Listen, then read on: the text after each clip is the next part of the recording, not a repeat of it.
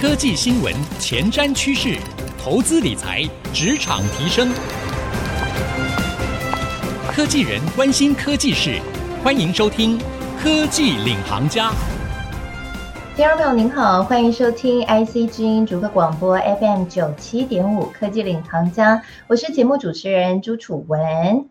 好，说到呢，最近的疫情啊，我想啊，这个我们的听众朋友哦，不只是说要面对像停课啊，或者是要 work from home 这样的一些工作上的变革。我不久前啊，就跟一个朋友在聊天啊，提到说，哎，其实有些公司在这样的一个疫情的状态之下，营运上是蛮有压力的。所以这朋友就问我说，那他现在是不是要赶快找好下一份工作了？我想这件事情让我有了一个很深的一个 体悟，也是也是我们今天在节目当中想要跟大家聊一聊的。其实，在这个后疫情时代啊，真的变化非常大。有些公司呢，如果没有顺利的数位转型，也可能呢就抵不过这个时代的冲击。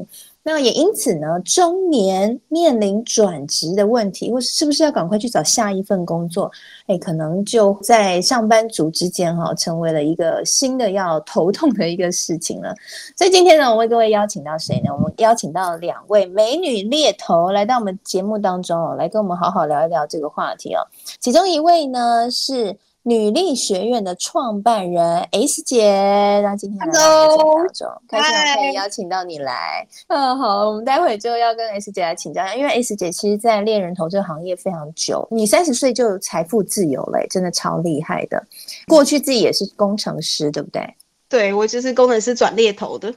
对，所以跟我们听众朋友应该很有共鸣哦。待会我们也来好好聊一聊。那另外一位美女猎头呢，我们邀请到的是 Sandy，她是《二零三零转职地图》这本畅销书的作者，也是一个国际猎头。Sandy，欢迎 Sandy。Hello，楚文好，各位听众朋友大家好，我是 Sandy。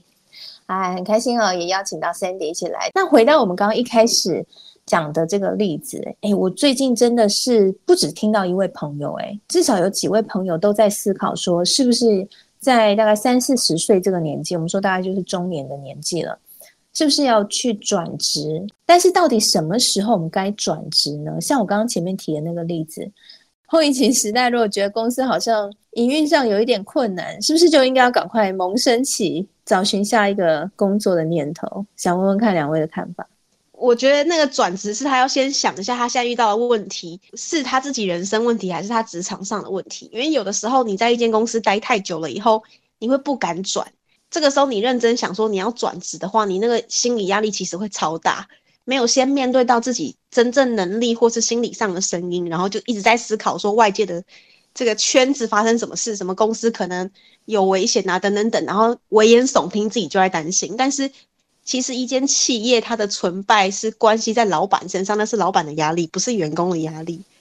所以照理来说，嗯、我们就把它想成想转职或中年好了。那这些人反而重点应该是看他现在的能力如何与时俱进市场的某一些新的需求，然后他去进修。其实他进修的这种花的时间，或是他给自己的预算，反而要大于他转职的这种想法。因为照理来说，你自己变好。嗯认识的人变不一样了，照理来说转职这件事不会很难，因为可能会有人自己问你。嗯，哎我觉得刚刚 S 姐分享的很重要，而且也很正面，就是不是去看到环境不好就觉得想要逃跑，而是应该要去思考说，要么是留下来一起突破，要么就是我是不是应该再去进修，然后去做一些有更好市场需求的工作，这样才是一个比较正面的心态哈。但我那个朋友的例子啊，我觉得也蛮有趣的。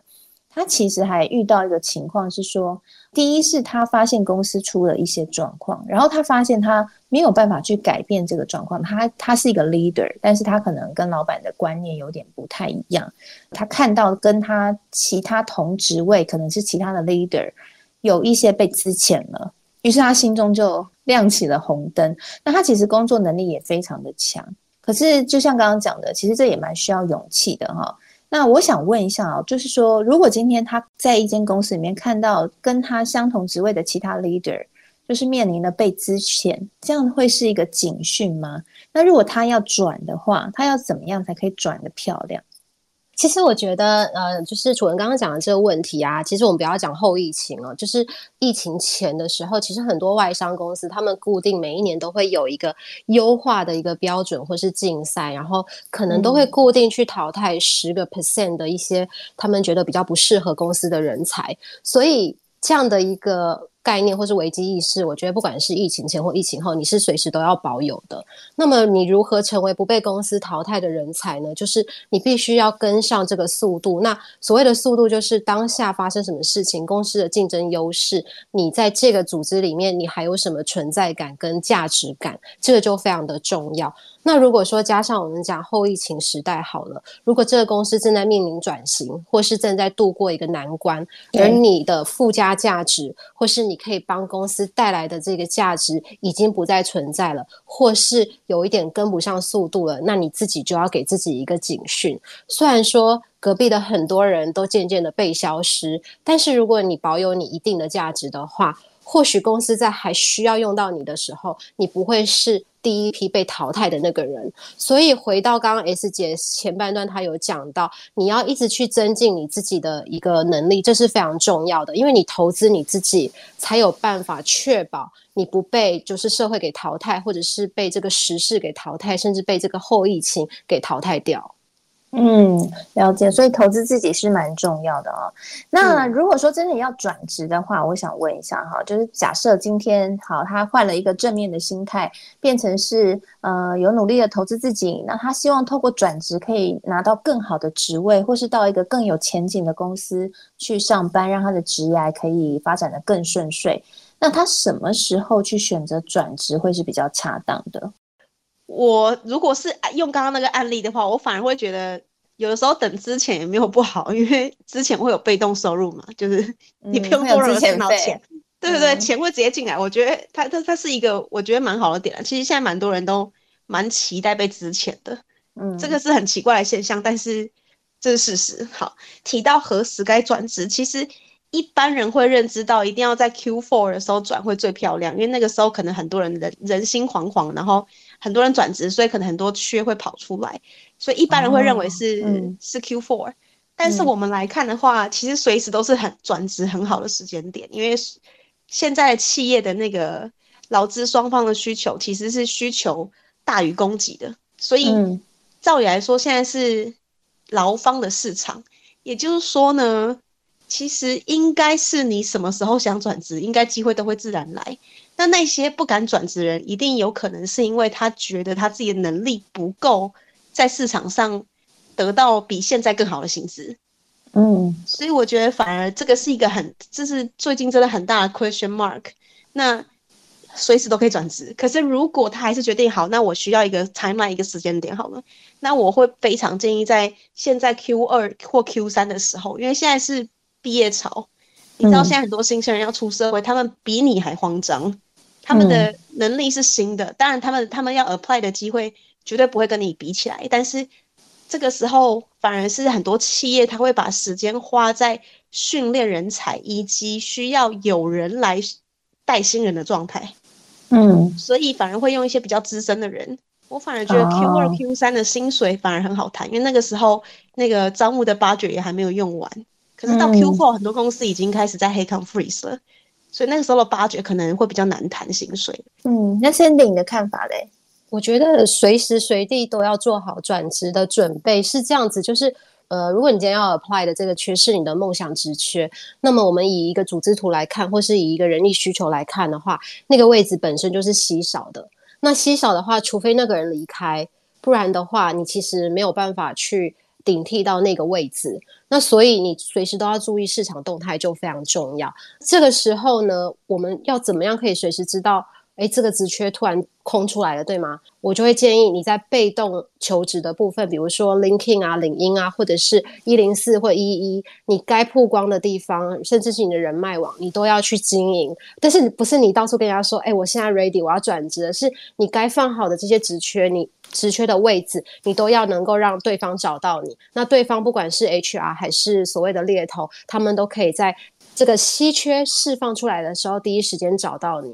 但如果是我们讲到一般大众的职缺来看的话，就是跟 S 姐讲的是差不多的。因为呃，一家公司它要做招募的时候，一定会有它的预算需求。那预算以一个概念来看，好了，年初每一年的年初，你会拿到一笔钱，然后做一个招募的动作嘛。那当然就是到了年底的时候，钱会慢慢的花光，越来越没有钱的时候，就会进行到我们刚刚说的人事冻结 （hike and freeze）。那为什么会有另外一个讲法是说，哦，年底可能是一个转职很夯的时期，是因为刚好有一批人会提前在新年农历新年被挖走之前，他们可能就事先有另外一笔很吸引的奖金把他们先带走了，所以才会在年底的时候会释放一些缺出来。但不管就是在年底还是什么时候，通常企业释出的缺，大家都会。有一个呃梦想，就会觉得说这很棒，但可能还要用另外一个角度去想，为什么人家会走？那为什么他需要这个人人力进来补这个缺？也就代表说这个缺它的重要性跟它的挑战性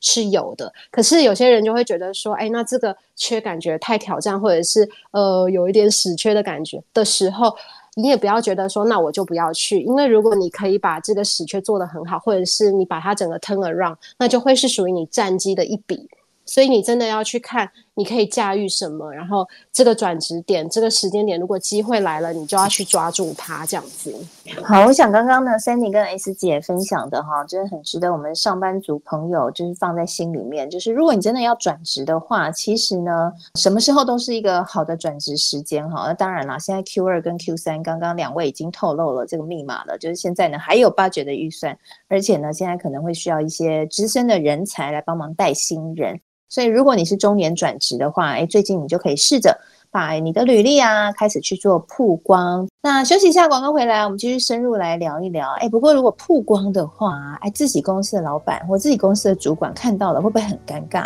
然后，另外就是，我怎么知道说机会来敲门的时候，是不是一个好的缺呢？什么样是适合自己的工作呢？休息一下，广告回来，继续收听科技领航家。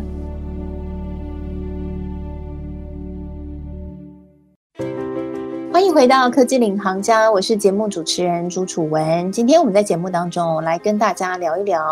每个上班族朋友可能都会遇到的问题，就是中年转职。诶，现在应该很少人可以在一间公司做到老了。那我们今天呢，邀请到谁呢？我们邀请到的是 S 姐和 Sandy 两位资深的猎头。那我刚刚其实里面就开始担心一件事情，因为其实也是我朋友跟我聊的啦。我之前也鼓励他说，你可以。把 LinkedIn 打开啊，开始把你的履历打开。他说：“哎、欸，可是我们公司的人资会去上面逛、欸，哎，等一下看到我在上面就是开放要寻找新的职缺，会不会我就黑掉了？我不知道两位怎么看。其实完全不会，因为现在非常流行 employee branding，就是一个人他经营 LinkedIn，反而是在经营他自己在能力上的价值，然后他也在告诉他自己的公司以及 HR 说：嘿。”我在协助公司做这个很隐藏性的东西，所以其实现在多数开放的 HR 都会鼓励员工去上 LinkedIn 讲他的工作在干嘛，因为这样会协助让他的招募会比较轻松，所以不会说显示的好像你要找其他职缺，然后对公司不忠心。不会，因为现在很多人转职，他会透过 LinkedIn 去看这个团队里面有谁。然后谁在这间公司，他背景是什么？然后去增加他自己要加入这些公司的动机。因为现在的人很看企业文化或者是团队文化，让他能不能待得久。所以的确，现在的人看的东西不太一样。那我就会非常建议 LinkedIn 一定要经营，尤其是科技业或是有用他的工作里面有用到一些跟海外或者是英文等等相关的。要经营 LinkedIn 的关键就在这儿，在协，其实在协助公司做招募。那我好奇想问说，刚刚有讲到科技公司也都会看 LinkedIn，这个科技公司是指新创的科技公司，还是我们传统的，譬如说像新竹科学园区的这些老牌科技公司，也可以接受这样这么新颖的文化？其实是可以接受的，慢慢已经在接受，而且这个部分通常都是 HR team 去推广的，原因是因为他们的招募会遇到很大的问题，现在。的确是劳方市场嘛，所以他们需要更多人去告诉别人，嗯、或是外面的伙伴说：“嘿，我们公司有多好，因为我们用了这些人当我们的员工。”所以很多人是看团队有谁而加入的，尤其在科技业很会有这种不能说偶像崇拜，但就是很看强有没有强者在里面。哇，这一点真的跟我们以前想的不太一样。嗯，Cindy 要补充吗？对，我想要补充一下，就是简单来说，假设我们今天在用 LinkedIn 的时候，你在你在 LinkedIn 上面搜寻一家公司，诶，他们家几乎都有用 LinkedIn，感觉是不是就是一个 open culture？然后再来就是，你用 LinkedIn 不代表说你是在找工作啊，它其实有一个 icon 是写说 open for opportunity，但是大家通常不会放，除非你是真的就是真真的 active 在找职，不然的话，你只是把你的 profile 放在上面，其实是还好。很多人也会用 LinkedIn 在写一些专业的文章，比如说有我看到很多 HR，他就分享说接下来的一个人资的一个趋势是什么，大家是透过一个专业的平台在做交流，所以并不会因为这样的一个动作而被贴标签说你是不是在找工作。哦，了解了解，哇，这真的是很颠覆思想哎！我们听众朋友们，大家要一起跟上这个时代趋势哈，所以 Linkin 赶快开起来。那我想要再问一下啊，就是说我要怎么样知道说这个工作是不是一个好的机会呢？其实我发现，在中年转职的时候，有时候还会遇到一种迷迷惘，以往做的工作不是我心所爱，我想要在中年的时候终于去做我想要的东西。然后第二种迷惘是。我发现我想要的东西，我好像没有这样的一个能力，那我只好退而求其次，比较务实一点。那我是不是可以在我现有的范围之下，可以拿到一个比较好的，比如说薪水啊，或者说有一个比较好机会的一个新的工作？那你怎么知道某一个工作适合什么样的类型的人？那或者是说，可不可以给我们一些听众朋友一些提点，怎么样去探索自己，让自己更加知道说我适合什么样的工作？嗯，的的确是蛮多人遇到这个问题的。通常我们都会先问一个关键问题，叫做家庭、事业跟生活三件事情的排序是什么？硬要讲到中年后，有的时候搞不好事业其实不是你太大的重点，你只是希望有一个 OK 的薪水，然后让你有些时间可以陪家人过自己的生活等等。一旦知道他的排序，就可以理解他在事业上是不是想要突破的，因为不可能全拿。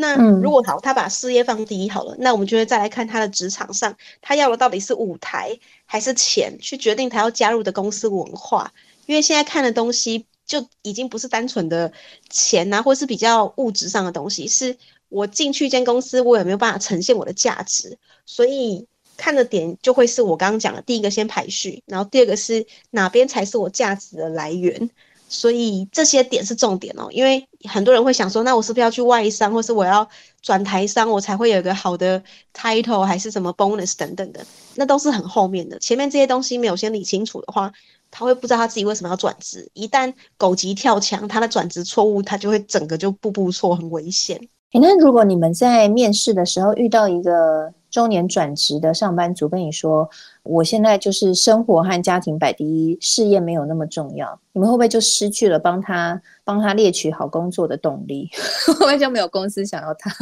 不是不会啦，因为其实也有很多公司，它是主打他们的企业文化是以家庭为主的，然后很多就是那种。像像有一些外资也好，或者是比较像是刚刚 S 姐讲的传产大家庭嘛，他们可能像现在很多传产，还有就是那种台湾中小企业啊，它真的就是九点上班，然后五点就下班了。整个氛围就是我们还是一个大家庭在走的，这个在台湾的某一些角落里面，传产里面都还是非常明显看得到的。就是真的要看你要什么。那像是外商比较知名的那些，他们也是很打一些 Family Day 啊，然后很 promote 一些我们是家庭日，然后我们很鼓励你提早下班，然后去去照顾你的家人，这些都是有。但就回到 S 姐讲的，你要的是什么？然后你可以在金钱上面牺牲多少？那当然有一些比较狼性企业文化的，他可能很敢给，但相对的，你要付出的时间成本会相对的多，他的工时可能会比较长。那如果你现在，面临，比如说你有三个小孩，然后都上国际学校，然后都在海外读书，那或许对你来说，金钱的收入就会是一个非常重要。那你势必要牺牲某一些部分，所以就真的是要看你到底要什么。这个 part 是非常重要。嗯，你们是不是有设计一些卡牌，可以来帮助求职者来找到他们自己内心的声音？我可以举例一下，就是价值牌卡。我们我们的那个卡牌牌卡里面总共有四个不一样的呃 step。那我讲说，我们刚刚在讲价值寻找嘛，比如说其中一个是我想要拥有我自己的事业，好了，或者是我想要有社会认可、受人尊重、肯定。这两个就完全是一个不一样的价值观嘛。那如果说你今天要拥有自己的事业，那你可能要找的这个企业文化是允许、是认为、是尊重你有斜杠这样子的一个一个行为，就是你可以这样做。那如果说你的价值观是这个，但是我们协助你去做这个企业文化风格检核的时候，发现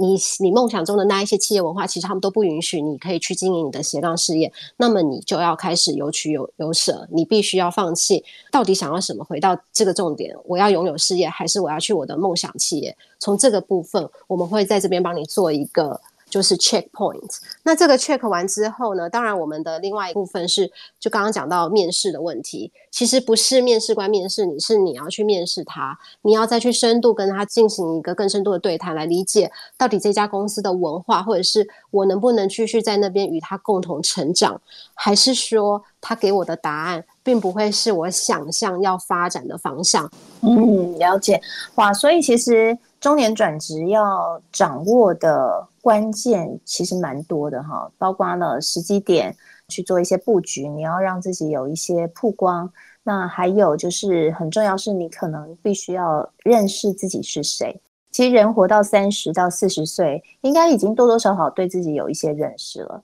但是因为这个时候做任何的决定，你影响的不只是自己，还包括影响到你的家人、你的孩子，所以做决定要更谨慎，所以更往内的去探寻自己在人生价值观当中，就像刚刚两位讲的，家庭、事业、生活啊这些很 basic 的价值观里面，到底哪一个你心中的取舍是什么？你要做一个很好的厘清，因为这个决定很重要。当你真正了解自己的时候，你才可以为你自己还有你的家人一起找到未来的方向。好，非常谢谢两位今天来我们节目的分享，谢谢，谢谢大家，也谢谢听众朋友的收听。那我们现在每一集节目呢，除了会上到 IC 之音逐客广播之外，也会同步上到 Apple Podcast 和 Spotify，邀请您可以上到这些平台搜寻“科技领航家”，就可以随选随听我们的节目喽。那在节目播出之后呢，我也会将刚刚 S 姐还有 Sandy 的精彩分享以及我的新的感想。写成一篇采访笔记，放在我的脸书粉丝团，搜寻财经主播主持人朱楚文就可以看得到了。希望这期节目对您有所帮助。我是楚文我们下次再会喽，拜拜。